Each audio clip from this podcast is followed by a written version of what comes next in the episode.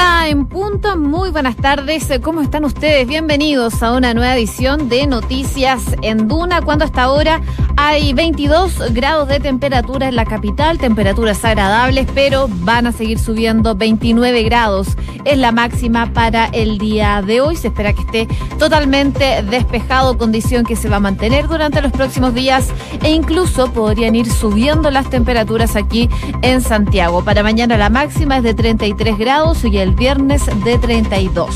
Les contamos rápidamente también que nos dice la Unión eh, la Dirección Meteorológica de Chile para el día de hoy en Viña del Mar y Valparaíso, porque hay 23 grados, en Concepción hay 19 y en Puerto Montt 20 grados de temperatura. Vamos a estar revisando las principales noticias, por cierto, enfocado en lo que es las emergencias, unas de ellas en el sur de nuestro país. De hecho, las autoridades ya se desplegaron en el sur. El ministro Andrés Chadwick tuvo que cancelar sus vacaciones y dirigirse directamente a la provincia de Concepción, que ha estado en la polémica. Ayer recordábamos que... Em, se había decretado toque de queda durante la tarde. Finalmente eso fue descartado por las autoridades de gobierno y el día de hoy se generó una conferencia de prensa en donde el ministro del Interior daba a conocer que se había dado por superado totalmente este impasse por el toque de queda, pero al parecer no fue tan así porque eh, hubo ahí algunas reacciones con el intendente Ulloa, el intendente del Bio Bio, quien fue quien declaró este toque de queda y que al parecer las relaciones no están tan bien como parecieran. Así que vamos a estar contándoles qué pasó el día de hoy en el sur de nuestro país. Eh, también les vamos a estar contando que el tribunal finalmente dejó en libertad bajo vigilancia a uno de los menores que fue detenido por ser sospechoso de este incendio que se generó en Coronel. Finalmente el juzgado de garantía de Coronel decretó eh, un plazo de tres meses para poder investigar esta situación, situación que por supuesto tiene en alerta a las autoridades, no solo por este caso, sino que también por la que pueden eh, que se pueden estar generando estos incendios en el sur de nuestro país. También vamos a estar revisando otras informaciones, una que tiene que ver con carabineros, porque Cinco días se estima que duren las eh, masivas reformalizaciones que lleva a cabo el Centro de Justicia de Santiago en el marco de este millonario fraude de carabineros que ya supera los 28 mil millones de pesos. Así que continúan las investigaciones por esta situación. Y también hay novedades respecto del caso Cabal, porque ya fijaron la fecha para el procedimiento abreviado contra Sebastián Dávalos y Natalia Compañón, polarista está la jueza de garantía de Rancagua eh, fijó esta audiencia para el próximo 19 de marzo a las 10 de la mañana. Así que por lo menos esta lista del caso Cabal ya se empieza a dilucidar. En el ámbito internacional, muy atentos a la situación de Venezuela, pero también, por cierto, a la de España, porque el Congreso español rechazó el proyecto de presupuesto 2019. Ustedes dirán, ¿por qué es tan clave? Bueno, porque eh, con esto se abre la puerta para elecciones anticipadas de gobierno, una situación que pone entre las cuerdas al eh, gobierno del socialista Pedro Sánchez, que sufrió esta dura derrota de mano de los conservadores, eh, también de mano de los liberales y los independentistas catalanes, y ahora se encuentra en jaque. ¿Qué va a pasar? con Pedro Sánchez. Se los vamos a estar contando en unos minutos más aquí en Noticias en Duna. Una con cuatro, partimos con los titulares en la voz de Enrique Llávar. El ministro Andrés Chadwick destacó que la mayoría de los incendios en el Biobío están bajo control y llamó a denunciar a quienes los provoquen. El titular de Interior además aseguró que el impas por el toque de queda en el Biobío está totalmente superado. Se estableció que no era necesario aún mientras no se estuviese toda la información disponible por parte del COE y las situaciones climáticas que enfrentábamos eh, para el día de ayer. Entonces fue una esa, apresurado, ministro. Esa reevaluación que se hizo, eh, gracias a Dios, resultó eh, acertada, porque la situación que tenemos hoy día en la región es hasta este minuto más positiva que la que teníamos ayer. Y nosotros queremos resguardar al máximo la seguridad de las personas, pero al mismo tiempo que puedan disponer de su libertad y de sus periodos de vacaciones de la mejor forma posible. Así que fue una situación ya superada. Sin embargo, la conferencia de prensa se pudo escuchar como el ministro Chadwick le decía al intendente del Bio Bio, Jorge Ulloa, no me diga lo que tengo que hacer, mientras Ulloa le señalaba su reloj. La situación se generó un día después de que la autoridad del Bío Bío anunciara el toque de queda, que finalmente fue descartado por el gobierno. Y en libertad bajo vigilancia quedó el menor que ayer fue detenido, acusado de iniciar un incendio forestal en la comuna de Coronel. El juzgado de garantía de la zona decretó además un plazo de tres meses para la investigación. Y las lluvias en el norte continuarán los próximos días, sin embargo, en San Pedro de Atacama ya se reactivó el turismo.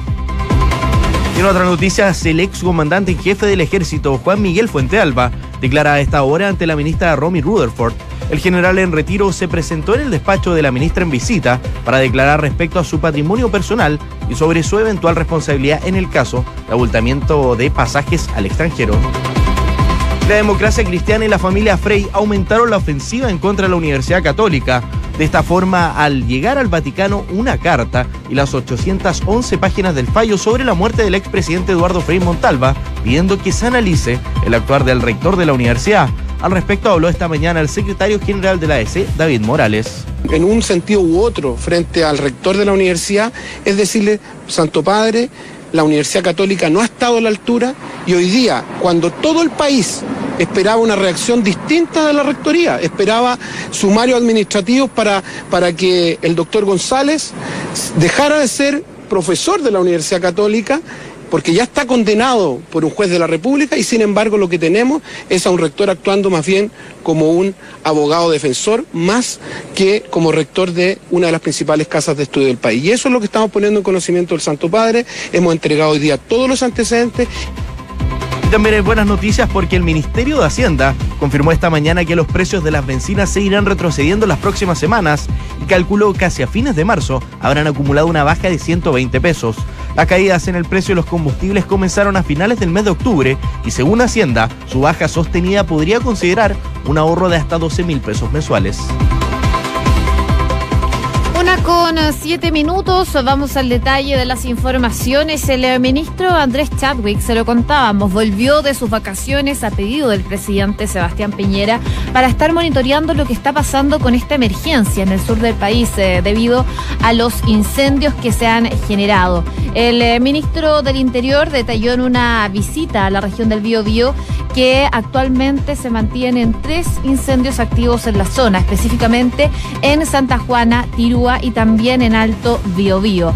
Durante la mañana del día de hoy, eh, Chadwick, como les contaba, volvió a sus actividades como ministro después de haber suspendido sus vacaciones y durante la mañana realizó un sobrevuelo aparte de la zona que está siendo afectada por estos incendios forestales en la región y que em, enfrentó siniestros simultáneos también en cinco comunas durante la noche del lunes, donde eh, yo diría que fue uno de los días más difíciles para la zona.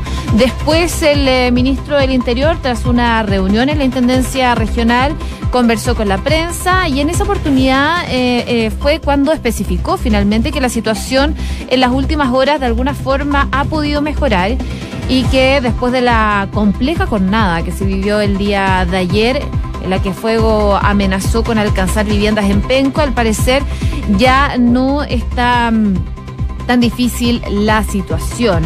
El ministro detalló que son tres actualmente los incendios activos en la zona, uno en Santa Juana, otro en Miquihue, en la comuna de Tirúa, y en la localidad de eh, Cochico, en Alto Biobío.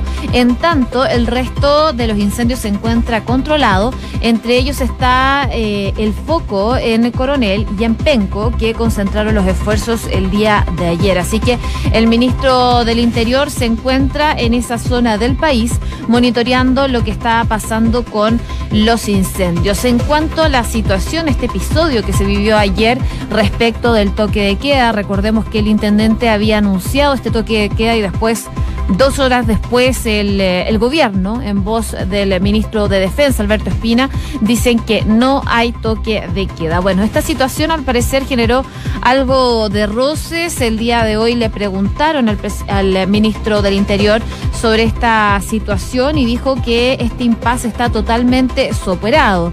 Eh, la conferencia fue dada junto también a su par de defensa, eh, el de Agricultura, y también estaba el subsecretario del Interior y el intendente del Bio con quienes realizó este sobrevuelo durante la mañana. Bueno, finalmente en esta conferencia de prensa no estuvo exenta de polémica, porque como lo decía Enrique en los titulares, em, se generó un momento tenso en donde periodistas le estaban preguntando al ministro Chadwick sobre la situación del subsecretario Luis Castillo. Y ahí eh, el intendente del Bio, Bio le hace una señal mostrándole la hora, en el fondo diciéndole no le queda mucho tiempo más para la conferencia de prensa. Y ahí el eh, ministro Chadwick le dice no me digas lo que tengo que hacer. Un llamado de atención que llama, por supuesto, la atención, valga la redundancia, respecto a, la, a los ánimos que se están viviendo producto de este fallido toque de queda que se registró el día de ayer, que habían anunciado las autoridades de la zona, pero que finalmente desde el gobierno dijeron que no se iba a realizar y que no se había tampoco conversado con las autoridades del gobierno. Seguimos en la zona porque eh, se ha hablado mucho de la intencionalidad que han tenido estos incendios y finalmente quedó en libertad bajo fianza un menor que ayer había sido detenido y que estaba siendo acusado de iniciar un incendio forestal en la comuna de Coronel, en la región del Biobío, luego de que se diera a conocer un video en el que estaba prendiendo fuego a pastizales junto a otro grupo de jóvenes.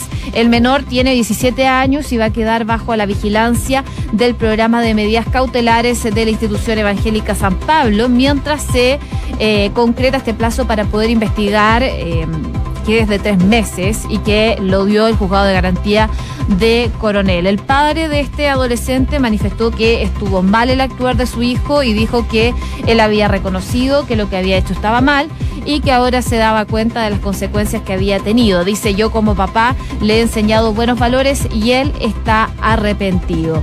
Así que bueno, solo queda esperar este proceso de investigación que va a durar cerca de tres meses para... Em, dilucidar la intencionalidad en la provocación de estos incendios que se está generando en el sur de nuestro país. Y seguimos con los incendios porque ya tenemos en línea al alcalde de Florida, eh, una comuna que se ha visto afectada por los incendios en el sur de nuestro país. Conversamos esta hora con Jorge Arrueda. Muy buenas tardes, alcalde, ¿cómo está? Muy buena tarde a usted y a todos los auditores. Eh, gracias por el contacto y la posibilidad de poder eh, salir al aire y contar lo que está ocurriendo en nuestra comuna. Bueno, si nos puede actualizar un poco lo que está pasando en su comuna y también en los sectores aledaños, cómo está la, situación con los incendios. Mire, nosotros eh, antes de ayer tuvimos dos focos acá en, la comuna que fueron simultáneos a los focos que se instalaron en la comuna de San Pedro, la comuna de Penco y en la comuna de Coronel.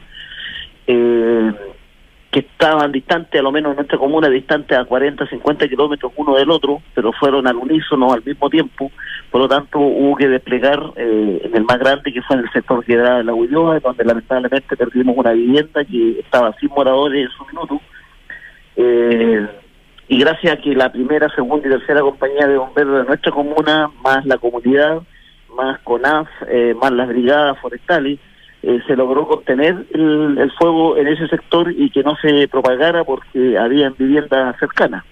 Y en el otro foco, eh, la forestal, que es propietaria del bosque, eh, envió su gente y se trabajó y se extinguió durante la noche, por lo tanto, ese era el que nos preocupaba muchísimo a nosotros, dado de que si se hubiese propagado, ahí tenemos muchos sectores donde vive mucha gente, y esa es nuestra gran preocupación cuando se generan incendios forestales, que lamentablemente nosotros en 2017 tuvimos una emergencia muy grande, se nos quemaron más de 200 viviendas, por lo tanto no queremos repetir la, lo que nos ocurrió en esa oportunidad, por lo tanto eh, prevención es lo que estamos manejando en este minuto para que no se ocurra, no ocurran eh, incendios acá forestales en nuestra comuna. Los focos entonces están eh, más bien controlados.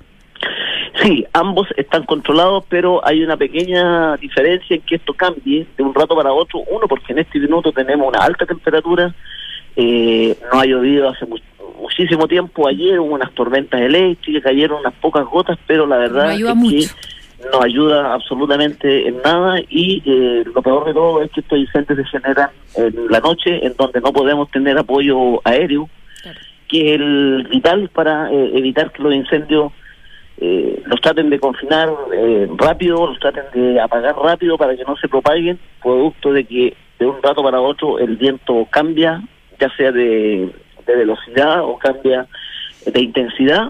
Por lo tanto, eh, eso es lo que nos tiene preocupados, que están cambiando muy rápidamente las condiciones climáticas y eso nos complica mucho para poder contener cualquier siniestro que ocurra en nuestra comuna.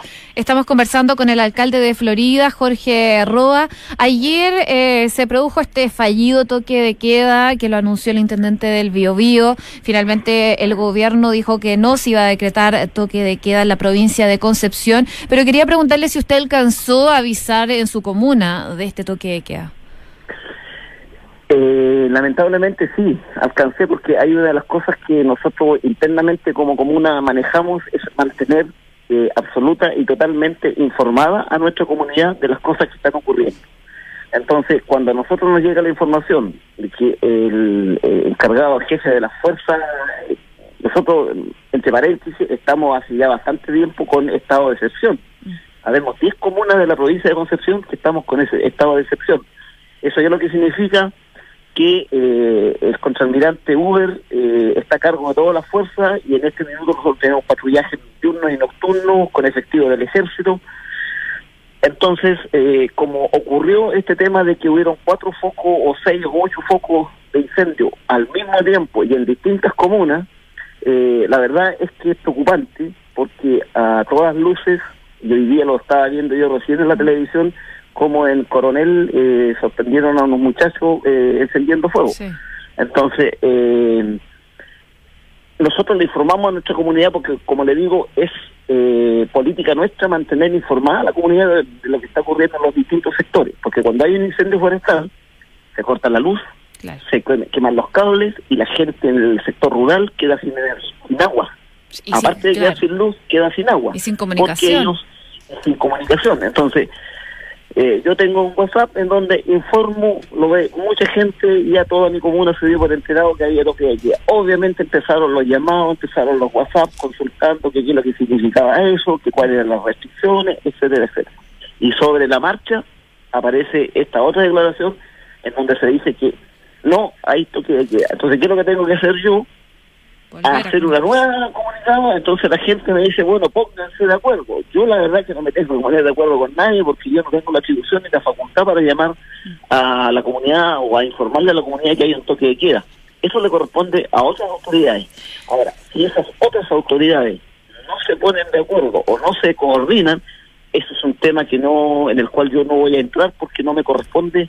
Eh, yo solamente transmito lo que eh, la autoridad me dice. Y en algún minuto, nuestro gobernador provincial me escribe y me dice, alcalde, no hay toque de queda. ¿Y usted pudo comunicarse con las autoridades eh, de gobierno, por ejemplo, o el intendente del Biobío?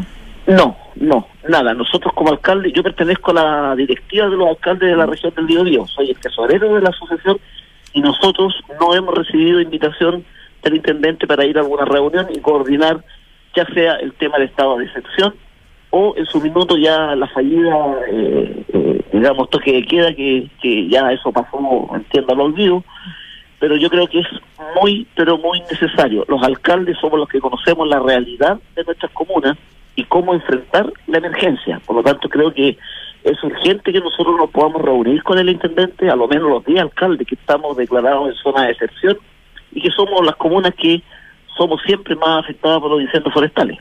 Estamos esperando que nos llamen, que nos inviten a una reunión para conversar y coordinar, porque yo creo que aquí tiene que necesario y obligatoriamente haber una muy buena coordinación para que eh, podamos ser eficientes y efectivos al momento de eh, manejar situaciones como eh, las de incendios forestales que nos han traído a nosotros tantas tantas pérdidas, especialmente el 2017. Bien, alcalde Jorge Roa, alcalde de Florida, le damos las gracias por habernos actualizado lo que está pasando en su comuna y le damos las gracias por haber conversado con nosotros en Noticias en Duna.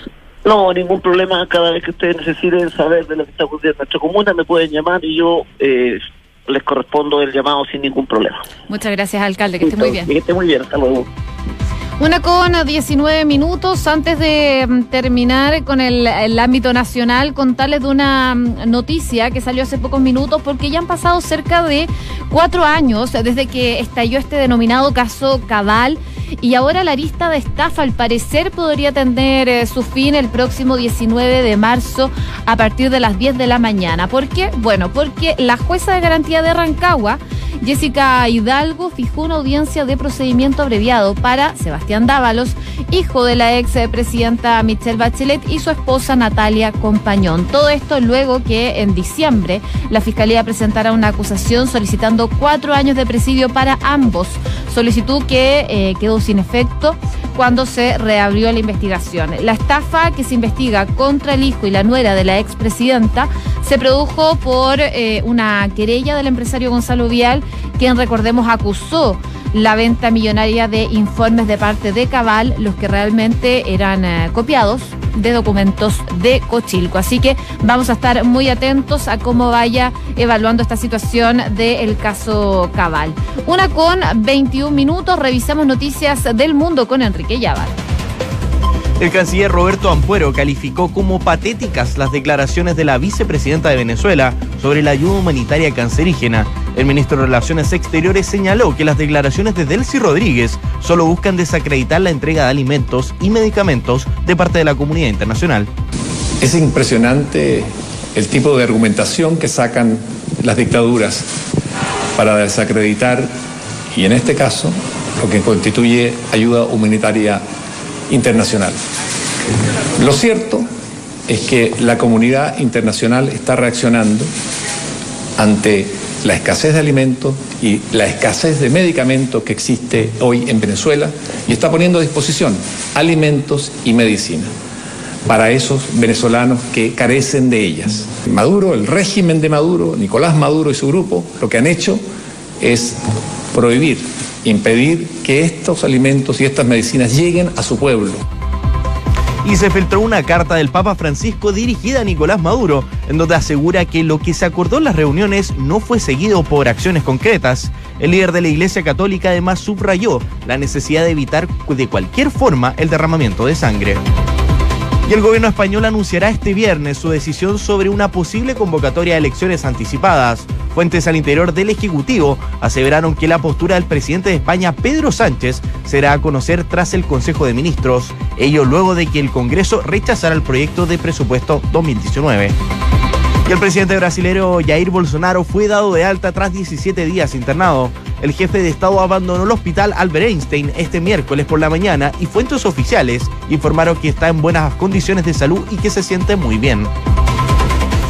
Una con 22 eh, minutos, nos quedamos eh, brevemente en España porque, como les contábamos en titulares, el Congreso de España rechazó el día de hoy el proyecto de presupuestos generales del Estado de 2019, eh, presupuestos por y hechos por el presidente mm, y el gobierno de Pedro Sánchez, cuyo partido, el Partido Socialista, que gobierna en minoría, eh, de alguna forma ha abierto las puertas para que se adelanten las elecciones generales. Votaron en contra por motivos diferentes los conservadores del Partido Popular, los liberales de Ciudadanos y los partidos independentistas catalanes, mientras que los socialistas, Unidos Podemos y los nacionalistas vascos apoyaron este proyecto de presupuesto, pero como vemos, eh, los votos no fueron suficientes. La Cámara pidió la devolución del proyecto del Ejecutivo por 191 votos contra los 158 en contra y una abstención. El rechazo podría derivar entonces en un adelanto electoral que en todo caso corresponde anunciar al propio Sánchez y se dice que podría ser el día viernes. Eh, todavía no hay nada claro. Hay varios días eh, que se van a tomar, probablemente el viernes van a decidir cuándo se van a realizar los comicios, pero por supuesto no es nada concreto. La vicepresidenta del gobierno, Carmen Calvo, reconoció recientemente que la legislatura, que debería terminar ya en junio del 2020, se podría acortar si los presupuestos no salían adelante en el Parlamento, lo que no se ha concretado, así que probablemente lo que decía en su momento la vicepresidenta de gobierno se está concretando. Una con 24 minutos, revisamos noticias del deporte. Universidad de Chile se mide hoy ante el Melgar a las 18.15 horas con la misión de obtener una victoria que les permita avanzar a la tercera ronda de la Copa Libertadores de América 2019. Los azules vienen de caer en el encuentro de día por la cuenta mínima, por lo que deben imponerse al menos con dos goles de diferencia para asegurar el paso a la próxima fase. Y el delantero chileno Eduardo Vargas estaría tentado por partir al fútbol estadounidense, luego de una fría temporada 2019 en el fútbol azteca. Según medios especializados, el Portland Timbers de la MLS habría ofrecido 10 millones de dólares por el pase de Turboman, que ya estaría en carpeta para ser convocado por Rueda para la próxima Copa América 2019. Una con 25 minutos. Solo destacar buenas noticias para los automovilistas porque el gobierno ya anticipó que eh, va a haber caída de los combustibles y que probablemente va a durar hasta fines de marzo. Una con